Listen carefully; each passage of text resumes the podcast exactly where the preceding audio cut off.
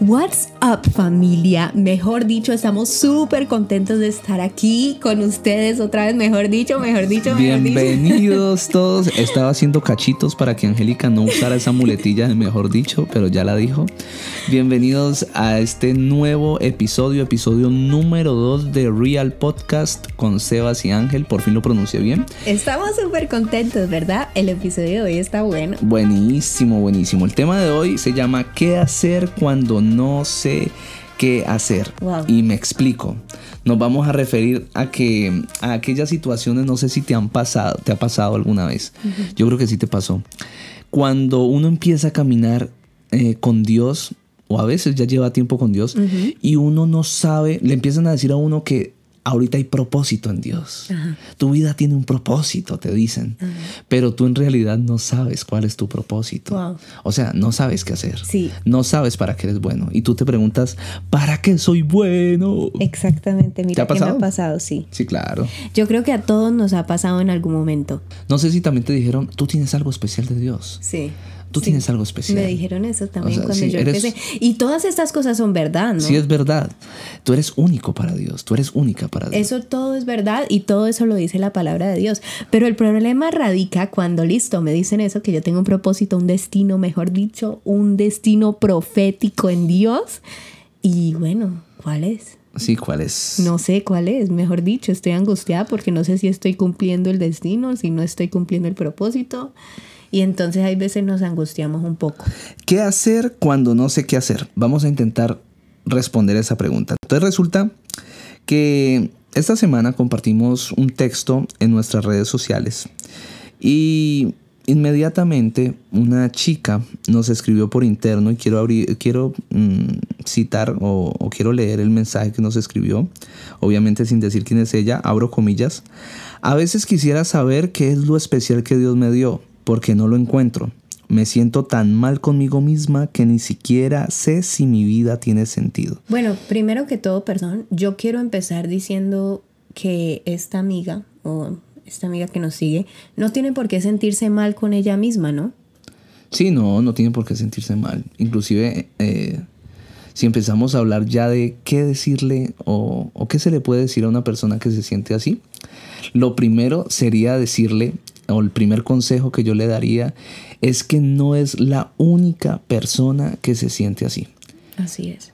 Como lo decíamos Angélica y yo, nos hemos sentido de la misma manera y tal vez tú que nos estás escuchando, que haces parte de nuestra familia, eh, te has sentido en alguna ocasión así y sabes que lo que decimos es verdad. Yo creo que todos en algún momento nos hemos preguntado, bueno, eh, ¿para qué soy bueno? ¿Para qué sirvo? Dios, ¿para qué me creo en este mundo y en este tiempo? Exacto. Y yo creo que Mm, otra razón por la que no debe sentirse mal es precisamente porque eso es una muestra, sentirse así, sentir esa insatisfacción santa, que le hemos puesto así, insatisfacción santa, es, es normal y es una muestra del cambio que Dios ha empezado a hacer en tu vida, porque tal vez nunca pensabas en, eso, o sea, como en serle útil a Dios o en, o en preguntarte, bueno, ¿para qué, ¿para qué soy bueno? ¿En qué puedo servir? ¿En qué puedo ser útil. Y el hecho de sencillamente querer hacer la voluntad de Dios le agrada a Dios. En primer lugar, ese sería el primer consejo que le daríamos.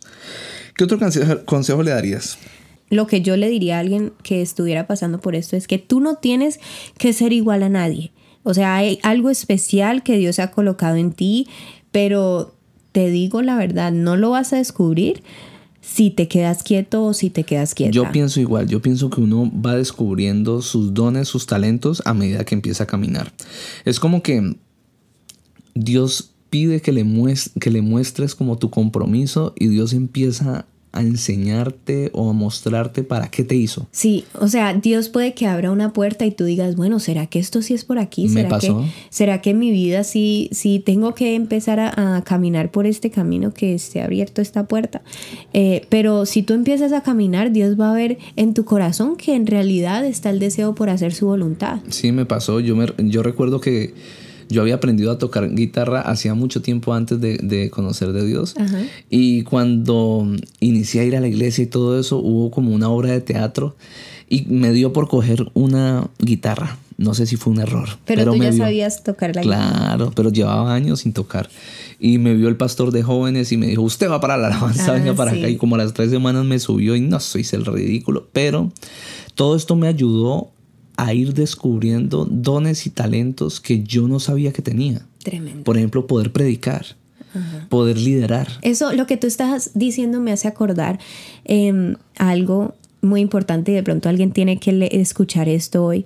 Y es que muchas veces eh, Dios utiliza las cosas de nuestro pasado, incluso hasta las heridas eh, de nuestro corazón, para, para formarnos y para poder eh, dar un fruto y para que nosotros podamos cumplir su propósito en el, en el camino de Él. Porque yo me acuerdo que tú me contabas que tú tocabas la guitarra, pero en el mundo y, para, y tocabas canciones así súper deprimentes, súper tristes. Súper melancólico. Ajá, pero mira lo que Dios hace con ese don que tal vez eh, tuviste allá. Sí, es tremendo. Y tal vez ese no sea, digamos, mi llamado principal, pero fue simplemente como una puerta que Dios abrió por donde Dios quería que yo empezara a encontrar nuevas actitudes y aptitudes para servirle a Él. Entonces, lo que queremos decirte, si tú te estás sintiendo que no sabes qué hacer, esa es una buena manera de empezar, empezando con lo que tienes en tu mano, como hizo Moisés Exacto.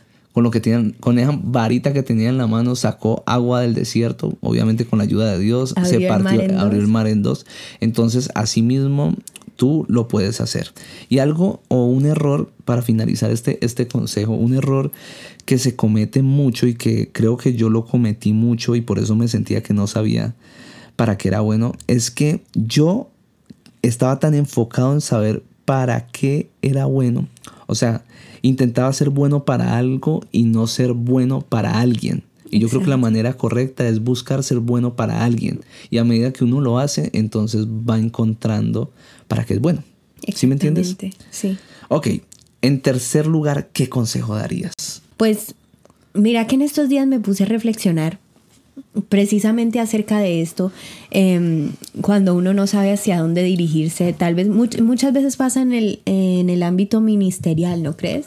Sí, que, bueno, ¿para qué soy hecho? ¿Será que seré pastor? ¿Será que seré eh, ministro de alabanza? ¿Será que seré em, evangelista? Mejor dicho, muchas veces nos preguntamos cosas y mm, algo que reflexionaba en estos días y que le escuchaba a otra, a otra eh, con, con- consierva, Consierva. se podría decir, eh, es qué estábamos haciendo a los cinco años. Y me pareció tan interesante esto que ella decía. Cuando éramos niños. Sí, eh, ¿qué estábamos haciendo cuando éramos niños? Porque, por ejemplo, ella colocaba el ejemplo de su vida y decía que cuando ella tenía cinco años, ella este, le estaba enseñando, cogía sus peluches, mejor dicho, y los sentaba allí toda linda y, y los colocaba y, los, y les enseñaba y se hacía como si fuera la profesora. Y bueno, eso, mejor dicho, empezaba como a mostrar los dones que Dios ya había depositado en ella y las cosas especiales que ella tenía, eh, como de liderazgo, como de enseñar. Es de- muy revelador Ajá, sí. ese ejercicio. Exacto. Entonces, yo también me puse a reflexionar acerca de lo que Sí, yo sí, estaba acuerdo, haciendo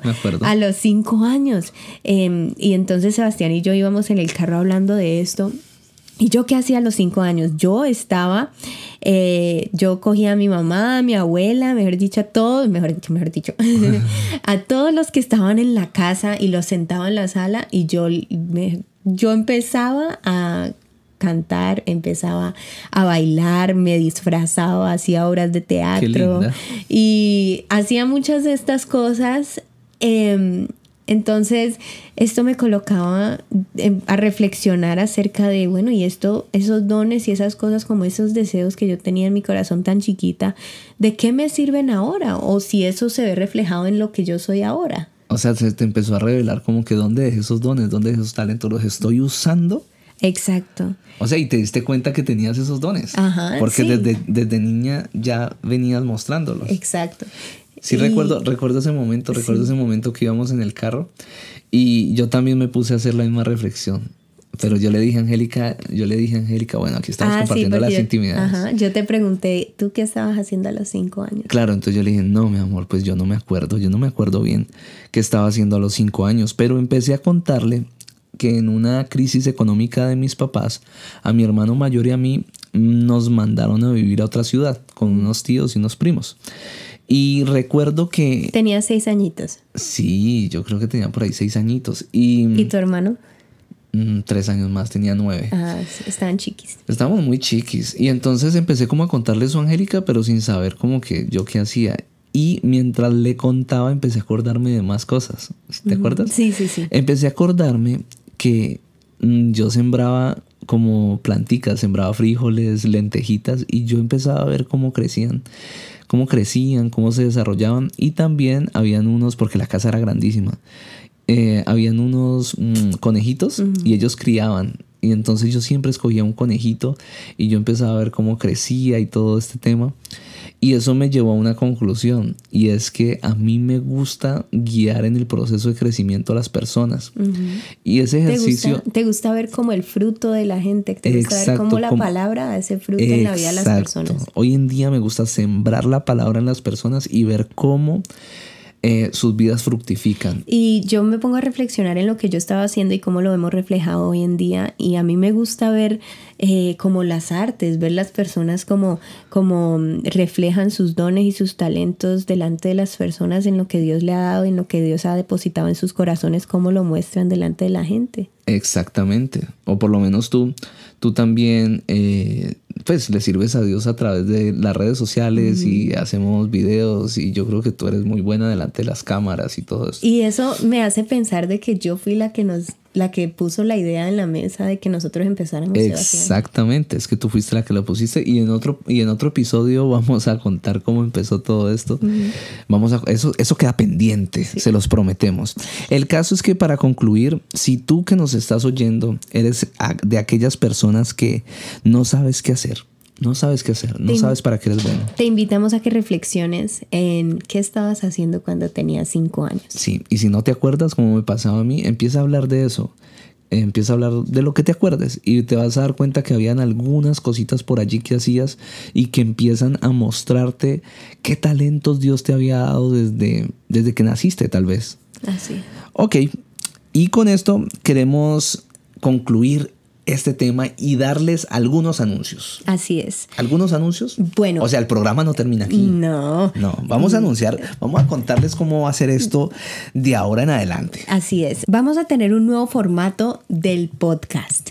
Y como pueden ver, le hemos colocado a este podcast Real Podcast por dos razones principales. Queremos, queremos em, compartir con ustedes eh, un Dios real, un Dios que está vivo, un Dios que se sigue manifestando en la vida de las personas. Y también queremos ser 100% reales con ustedes al hacerlo. Sí, queremos como que lo que se exalte en el programa o en cada episodio, así sea una entrevista o una conversación de nosotros, sea la transparencia. O sea, que podamos hablar en realidad de nuestras vidas y si se han dado cuenta, pues contamos casos de, nuestra vida, cosas que nos han ocurrido en la realidad, para que ustedes se puedan identificar con ellos y saber que las luchas que ustedes tienen son las mismas que nosotros tenemos. Así es. Y bueno, el próximo podcast, para darles un poquito de un adelanto especial, vamos a tener un invitado especial, un amigo, eh, un compañero, un hermano en la fe y un, mejor dicho, una excelente persona porque lo conocemos no hace les tiempo. no les adelantes tanto, bueno, te les tiras la fe. Está bien. La fe. Pero, pero va a ser una persona que en este momento tiene un programa muy reconocido a nivel nacional, Colombia, eh, y bueno, tiene muchos consejos y muchas cosas importantes para decirnos acerca de Dios y acerca de su emprendimiento, ¿no? Los va a inspirar, estamos seguros. Así es. Ok, la primera sección que va a tener cada uno de nuestros podcasts, ¿cuál es, mi amor? Bueno, la primera sección es cuando hemos visto a Dios real en nuestras vidas. Y después vamos a estar completando la frase, permítame darle un consejo. Exacto. La, la primera sección entonces va va a ser preguntarle a cada invitado o cuando estemos nosotros, ¿cuándo has visto a Dios obrar real en tu vida? Bueno, yo respondo esa pregunta primero. Empecemos. Y eh, cuando he visto a Dios real en mi vida, definitivamente el último, la última vez que lo vi tan muy real en mi vida es em, cuando pasó lo de Mía. Cuando ah, tú fuiste milagrosamente cuando pudiste llegar al parto de nuestra primera hija y Dios lo hizo posible, solamente Él lo hizo. Eso fue cuando yo vi a Dios más real. En las últimas horas. Así es. Sí, yo iba también a contar ese. me voy, me voy a autopreguntar, ¿cuándo he visto a Dios real en mi vida? Iba, iba a, decir, a, contar ese, a contar ese mismo evento, pero no, como hay tantas veces que he visto a Dios real en mi vida, quiero contar aquella o recordar aquella vez en que te acuerdas que éramos amigos, o bueno, éramos, no, ni amigos, conocidos, y Dios me había llevado a un desierto impresionante. Y yo sabía que, digamos, que el salario mínimo que se paga aquí en este país no me servía para pagar las deudas de mi casa y todo eso. y, ah, y Dios obró de una manera sobrenatural dándome un empleo que literalmente mm, yo creo que superaba por muchas veces un trabajo, o sea, el salario mínimo, bueno, por muchas veces. Fue algo sobrenatural y, y vi realmente la provisión de Dios y la pude entender y yo me acuerdo que rompí en llanto. Wow. Bueno, entonces voy a completar la frase de si pudiera la segunda sección. Sí. Vamos a hacer unos, unos intros. En cuanto a este a este episodio que se llama ¿Qué hacer cuando no sé qué hacer?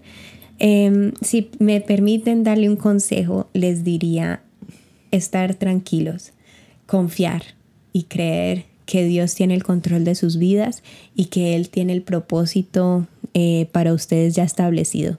Entonces, tranquilizarse, no angustiarse porque tal vez no sabes o, o no sabes para qué eres bueno, o te sientes mal, o no sabes para qué Dios te creó estar tranquilos y solamente enfocarse en sus talentos, en sus dones, en lo que Dios ha depositado y en los anhelos de su corazón y empezar a caminar. Listo, si me permites darte un consejo, sería enfócate en hacer lo que te toca. Y lo que te toca es tener fe. Y Dios se encargará de lo demás. Entonces, como dice la canción de Marcos Yaravite, mi trabajo es creer y aferrarme a la fe y el trabajo de Dios es hacerlo. Él, sabrá, disponer los tiempos. Yo creo que... A cantarla toda? mi trabajo es creer. Entonces, eh, yo creo que ese es el consejo para el día de hoy. El consejo está brutal. Eso es el Espíritu Santo. Bueno, les damos las gracias por estar aquí con nosotros una vez más. Déjanos saber qué te pareció este podcast, este episodio. Angélica me está mirando súper enamorada. Bueno, y los invitamos a suscribirse a nuestro canal de YouTube. Allí pueden ver los family vlogs que están súper pegadísimos y seguirnos en nuestras redes sociales en Instagram y en Facebook como Sebastián Ángel. Así es. Nos vemos en el próximo podcast. Gracias por uh, escucharnos. ¿Cuál es que es tu muletilla? Mejor dicho. Mejor dicho. Chao. Nos vemos.